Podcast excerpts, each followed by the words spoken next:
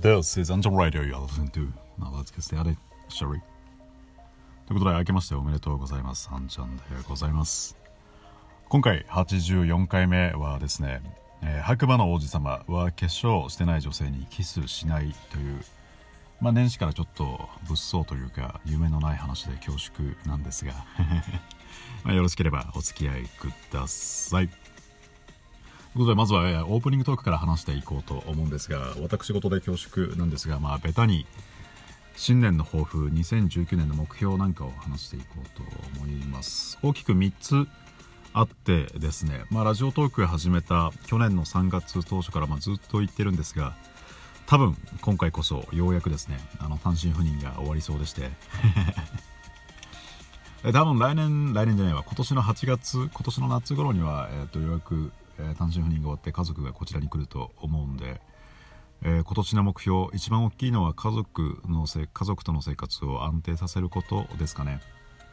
最初は引っ越しでいろいろバタバタまあ引っ越しもそうですけれど引っ越ししてからもいろいろバタバタしてるとは思うんですがそれを安定させるっていうのが一番大きな目標ですかね。ほんで2つ目がですね、えーっとちょっと前に、えカメラを買ったよっていう話をこのラジオトークでしたんですけれど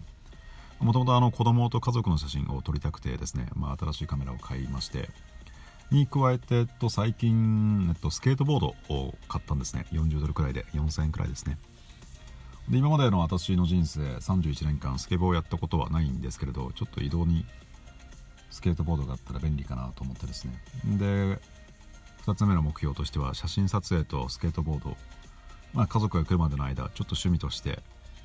プラプラと練習しようかなと思っていますね。で3つ目。えー読書の習慣をつけることですね。もともと私本を読むのが嫌いではないんですけれど多分去年はね3冊5冊くらいしか本が読めなくてっていうのも全然読書の時間を取れていなかったんでですね。あのとりあえず今年今日からはまあ1日30分どこかで時間を作ってしっかり本を読もうかなと考えています。とりあえず今日1月1日まだ本を読んでいないんでちょっと寝る前にしっかり時間を取ろうと思います。ということで今年の目標は3つ。まず家族との生活を定着させること。まあこれが一番大事ですね。で2つ目が、えっと、趣味、えースケートボードと写真撮影。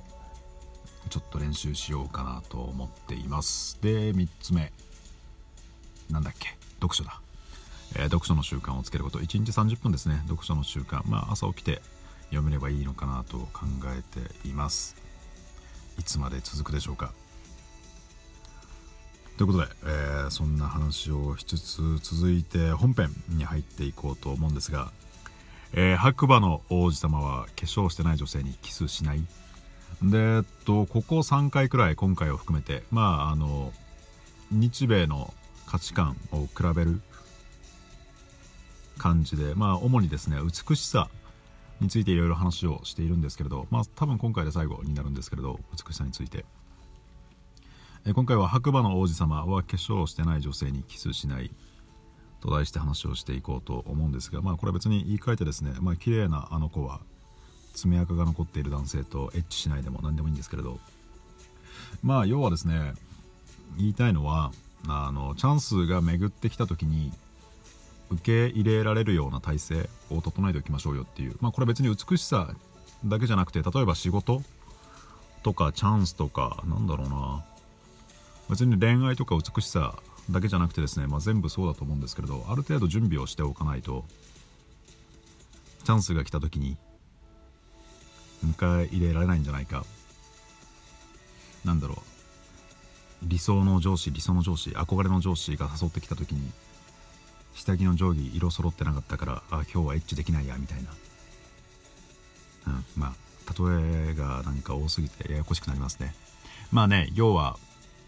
準備をしておきましょうよみたいな話なんですけれど。うーんとね例えば芸能人憧れの芸能人のライブに行ける。あるいは憧れの芸能人とデートができるってなった時にノーメイクあるいは男性だったらひげぼうぼう髪を寝起きのまま行くなんて多分ありえないじゃないですか。しっかり綺麗な格好していくと思うんですよ。でこの綺麗な格好をするっていうのがまあね、まあ、ずっと生きてる限り綺麗な格好をしろとは言わないですけれどある程度この綺麗な格好をする。タイトルで言うとあの白馬の王子様は化粧してない女性にキスをしない。だからまあ化粧をしておきましょうよ。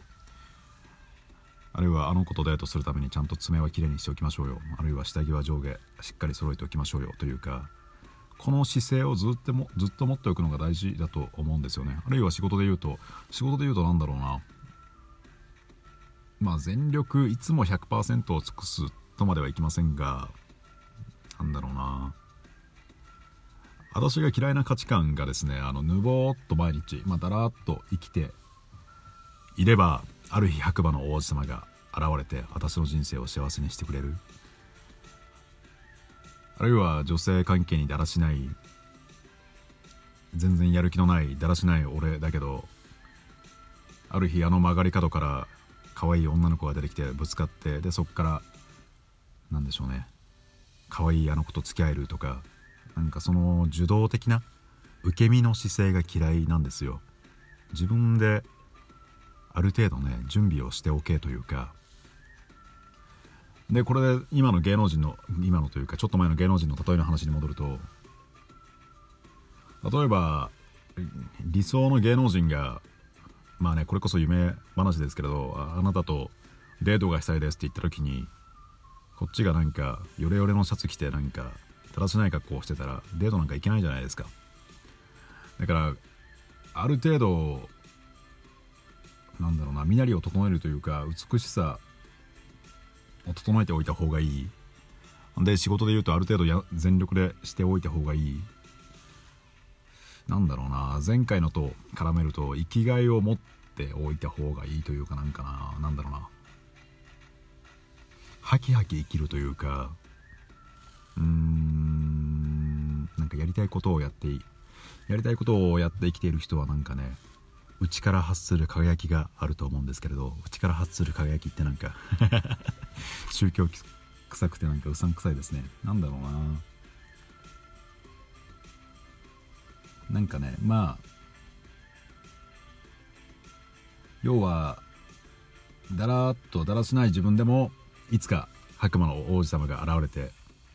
で白馬の王子様に出会いさえすれば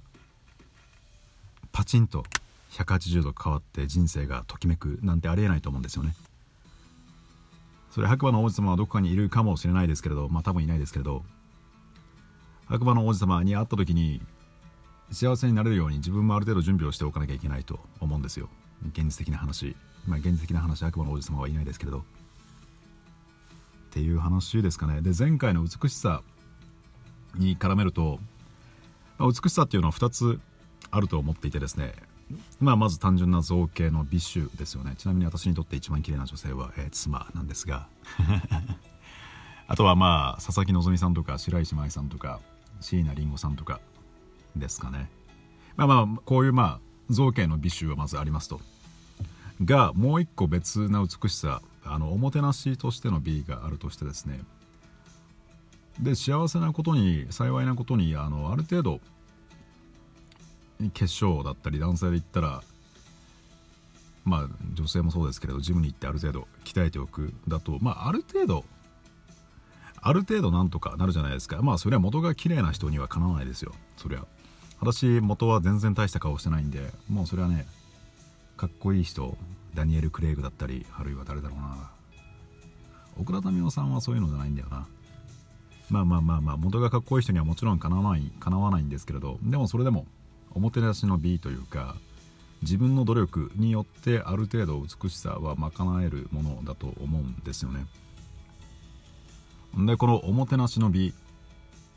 あの頑張ることによって取得できる美しさというかあるいは内から発する輝きまたうさんくさいワードが出てきましたけれど。でこの美しさには2つあって少なくとも2つ目。自分で頑張ることの美しさを手に入れていないと白馬の王子様がたとえ現れてもキスをしてくれないあるいは白馬の王子様がキスをしてくれようと来てもいやこんな私じゃダメだって自分に自信が持てないと思うんですよね。だから最後例え話でちょっと分かりづらく終わってしまったんですけれどまあ、いつ白馬の王子様が現れてもいいようにまあ造形の美醜はこれはもう生まれついたものなんで、まあ、これは残酷な話変えられないとは思うんですけれど私ももうそれは残念な方なんですけれどせめてまあね自分で努力できるところは美しくしておけばいつか白馬の王子様が現れてもまあ自信を持ってある程度自信を持ってどうだ私は綺麗だキスしてみろよみたいな。まあそんな態度で臨めるんじゃないかなと思うんですよね。で日米で言うとですねあのアメリカは米国はある程度自信があるというかなんか能動的に白馬の王子様あるいは青い鳥でも何でもいいんですけれどを借りに行ってる感じがするんですよね。私は準備万端だ。俺は準備万端だけど青い鳥どこだってなんか青い鳥を借りに行くような白馬の王子様をなんか手繰り寄せるような、まあ、別にそこまで行く必要はないんですけれど、まあ、いつ白馬の王子様あるいは幸運の女神だか何でもいいんですけれどが来てもいいようにある程度自分で準備をしておくある程度自分に自分が自信を持てるように自分が自信をなんだろう自分の自信を裏打ちできるような努力をしておくのは大事なんじゃないかなと。思いました。という新年からねまあ硬い話なんですがまあね年年始だしまあこんななんか暑いんだか冷めたんだかわからないですが、まあ、こんな話もたまにはいかがでしょうか。ということでここまでお付き合いいただいてありがとうございました。お相手はあなたの耳の一息を奪いたいあんちゃんでした。バイバイ。